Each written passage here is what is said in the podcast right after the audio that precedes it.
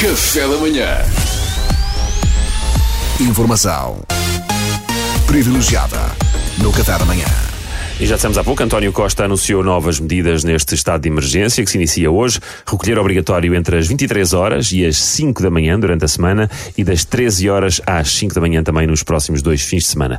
Obviamente que estas medidas geraram um grande descontentamento e queríamos muito recolher um depoimento de António Costa, mas não foi possível, infelizmente. Em vez disso, temos connosco alguém que é, como os meios de comunicação sem dignidade costumam dizer, fonte próxima Mas ó Pedro, de António Costa. Mas, ó, Pedro. Diga lá, diga lá. É uma fonte mesmo próxima. Mesmo próxima. Quão próxima? 3 ou 4 metros no máximo. Ah, Pedro, Pedro, Pedro, que- giro, mas quer dizer, esse tipo de humor aqui não está bem. Mas, ó ó, ó, Luís, foste tu que escreveste, está aqui no guião, tu é que fizeste bem, esta mas piada, bem foi feito, tua. tu é que escolheste ler. O humor é como as drogas leves, tens sempre uma escolha. Ah, Vá adiante. agora não leio. Ai, já não estava no Pronto, guião. acabou. Eu vou ler, vou ler só, para, só para não estragar a rubrica, vá. Bom. Então o nosso convidado, mas vou ler contrariado.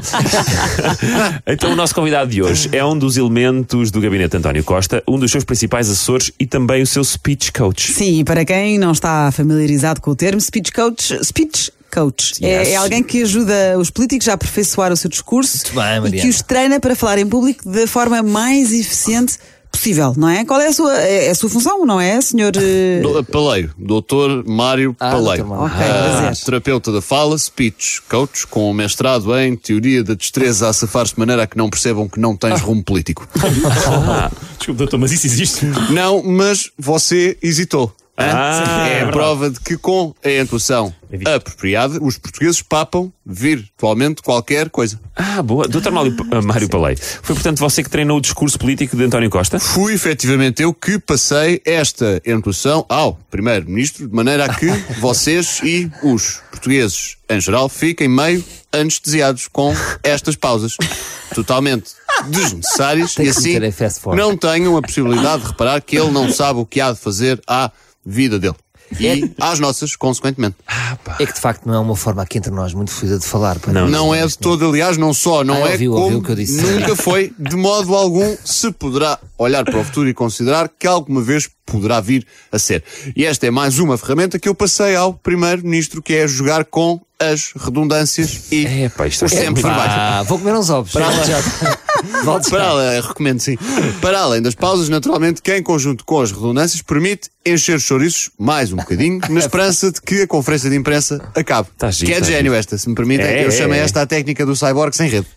Estamos em 2720, vamos exterminar a raça humana. Não te estou a ouvir bem, podes falar mais alto. Ok, mas, mas, mas, ó, doutor Mário, mas então, e acerca destas medidas de limite à circulação na via pública, o doutor Mário teve alguma participação nisto? Eu, não, eu naturalmente que estou mais encarregue da, da maneira de transmitir a mensagem do que propriamente conceber a mensagem. Sou apenas o mensageiro, neste caso, o treinador, digamos assim, do É mensageiro. chegar, é chegar. Ó doutor Mário Palei, connosco pode falar normalmente, que de qualquer das formas nós não nos deixamos enganar, isto não é um comício. Eu percebe? gostava imenso de lhe fazer a vontade, Pedro, mas esta é uma técnica que depois de dominada é muito difícil de parar de usar, porque fica entranhada no Já está a ficar. cérebro. Já está ficar é um bocado também. como os tratamentos de aumento peniano por injeção definitiva de biomateriais. O quê?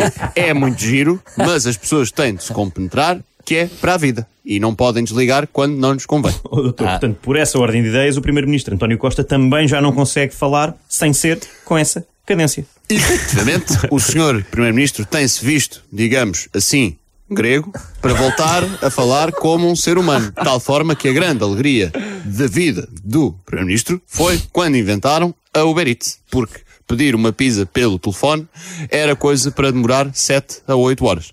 E nos dias que correm, isso é tempo mais que suficiente para qualquer pizzaria apresentar insolvência na sequência das medidas justamente por ele.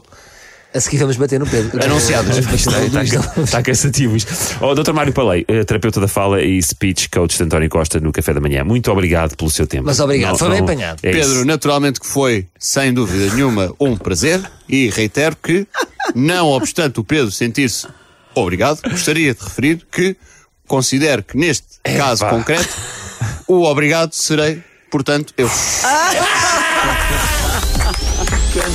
Informação privilegiada no Café da Manhã.